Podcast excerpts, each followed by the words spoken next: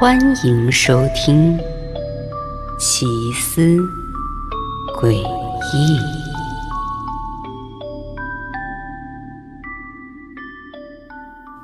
我在一个艺术博物馆找到了夜间保安的工作。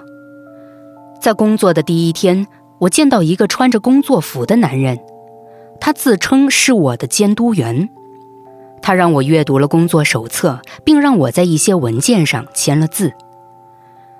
完成这些手续后，便正式开启了我作为保安的夜晚执勤工作。在这里的工作任务和我预期的一样，就是夜深人静、博物馆鸦雀无声的时候，我拿着手电筒来回穿梭在各个展厅里。当然，这里并不会发生博物馆奇妙夜那样的怪事。可虽然这么说，我却在巡逻时听到一阵阵微弱的哨声。但巡视一圈后，我并没有发现什么异常，所以我也就没再怎么在意那哨声了。毕竟这个硕大的博物馆里，每天晚上巡逻下来，也就只有我和我的监督员两个人在。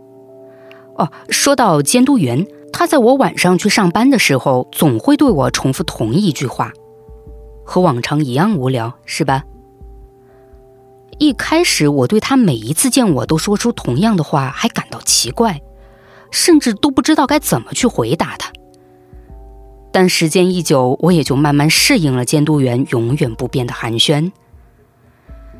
之后的博物馆工作情况就是一成不变了，但每个夜晚我都还是能听到那诡异的哨声，甚至那哨声在一天天的变响。可无论我怎么努力的在博物馆内寻找能发出哨声的东西，都永远是一无所获。我为这个找不到源头的哨声感到不安。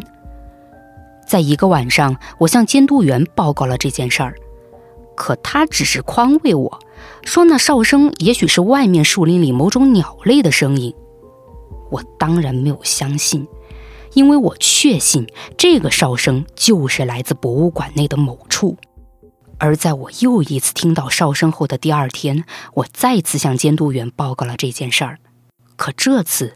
他却不耐烦地打断了我，说：“这一切都只不过是我的幻觉，并很快地转移了话题。”就这样，又过了一段时间，依旧在深夜的博物馆内执勤的我，受够了此时此刻逐渐变大的诡异哨声，我也受够了监督员对此漠不关心的态度，所以我立刻联系了公司的调度员。